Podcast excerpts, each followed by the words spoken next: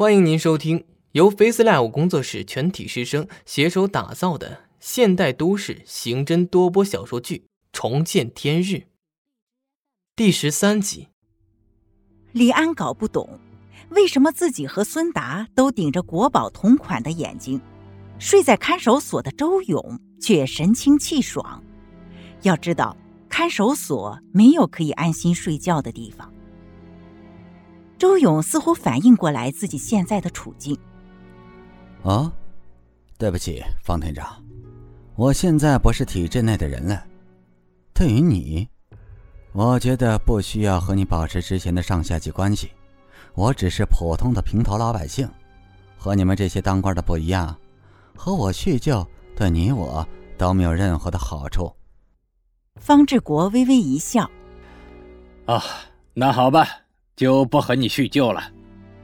方志国坐直身子，眉头微皱，周勇却笑了：“哼，这就对了嘛，这才像提审我的样子。”李安似乎有靠山在，他说话的语气也相对硬气，应该是和方志国做红白脸搭配。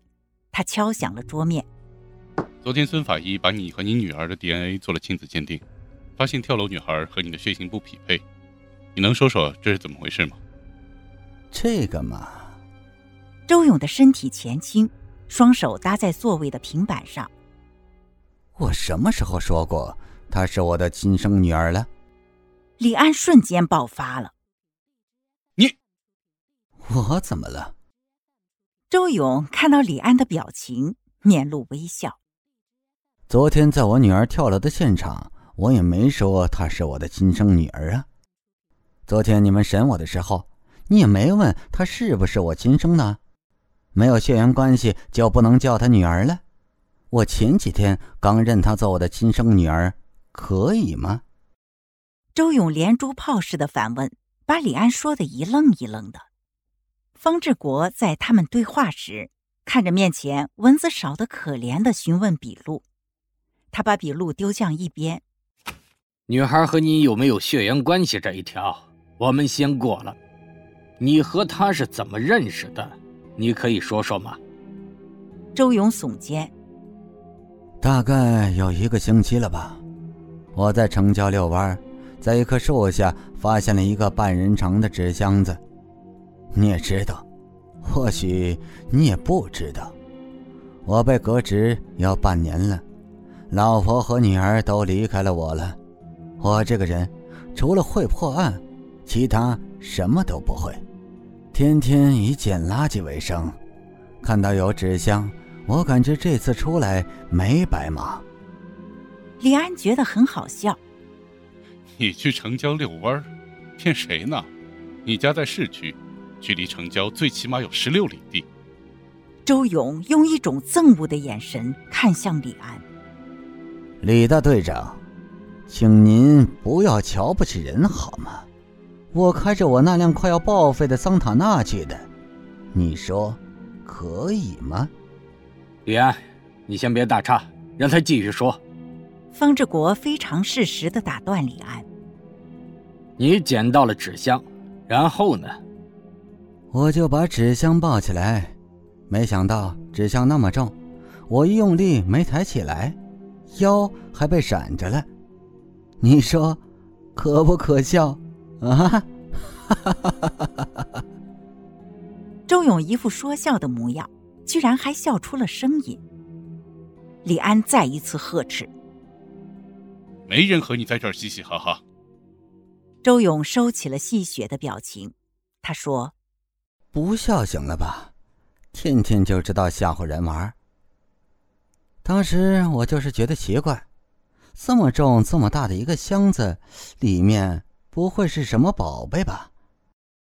周勇不说话，瞪着圆溜溜的大眼睛看着面前的两位。你们猜，里面是什么？钞票、财宝、空调内机？周勇面前端坐的两个人都没有回答他。你们不猜，那我就直说了，里面。不是我刚才说的那几样东西，而是一个满身伤痕的少女尸体。当时我都吓尿了，裤子都他妈湿了。你们说这尴不尴尬？李安催促周勇继续往下讲。你就不要卖关子了，尸体在哪儿？尸体？没有尸体，我女儿就是尸体。周勇有继续讲下去的意思，所以没有人去打断他。我那时候吓得够呛，双脚把纸箱蹬出半米远，我就听见纸箱子里有女孩的咳嗽声，我就知道她没死，所以我就把她救了。她和我说她命苦，我觉得她和我同命相连，所以我就收她做我的干女儿。方志国看向周勇，所以。你就拿他当玩物了？周勇听完方志国的话，用一种不可思议的眼神看着他。我怎么可能做出那种事情啊？再说了，周勇突然从位置上挣脱出来，他身后的刑警一时没有反应过来。他接下来的动作让在场的所有人都大吃一惊。他把裤子脱到了脚踝。把自己的隐私部位一丝不挂的展现在众人面前。记录口供的女刑警见房间里鸦雀无声，侧头看向周勇，随即她小声的惊呼，用手护住了自己的眼睛。她微微的把指缝打开，看向周勇的身下。周勇没有提裤子的意思，他一点也不觉得尴尬。有什么好等的？我们俩都差不多。众人就看见周勇的下体，一个小到不能再小的存在，被藏在黑森林里。你们说，就这点东西，拿什么玩哦？周勇笑得特别开心。方志国问：“你这是怎么回事？”周勇轻笑一声：“哼，被人打的。”方志国追问：“是什么人打的？”“没谁，他们打了我又能怎么样？”周勇看向方志国：“心里的痛，比身体上的痛要强上万倍。”方志国起身，眼神中尽是透露着关心：“你有什么话就直说吧。”我昨天听李安说起你想见我，我现在已经在这了。周勇吃力的把裤子提起来，坐回位置上。现在还没到可以告诉你的时候，如果时机成熟，我就会告诉你。周勇，你！李安跳起来，却被站着的方志国按住。方志国问：“那我们接下来该怎么做呢？”查案子。不都是李队长的事情吗？周勇看着被按在位置上、服服帖帖的李安，我女儿身上的东西，孙达应该找到了，让他去化验，做个匹配筛查不就行了？李安嘟囔着：“找是找到了，不过东西被人偷了。”什么？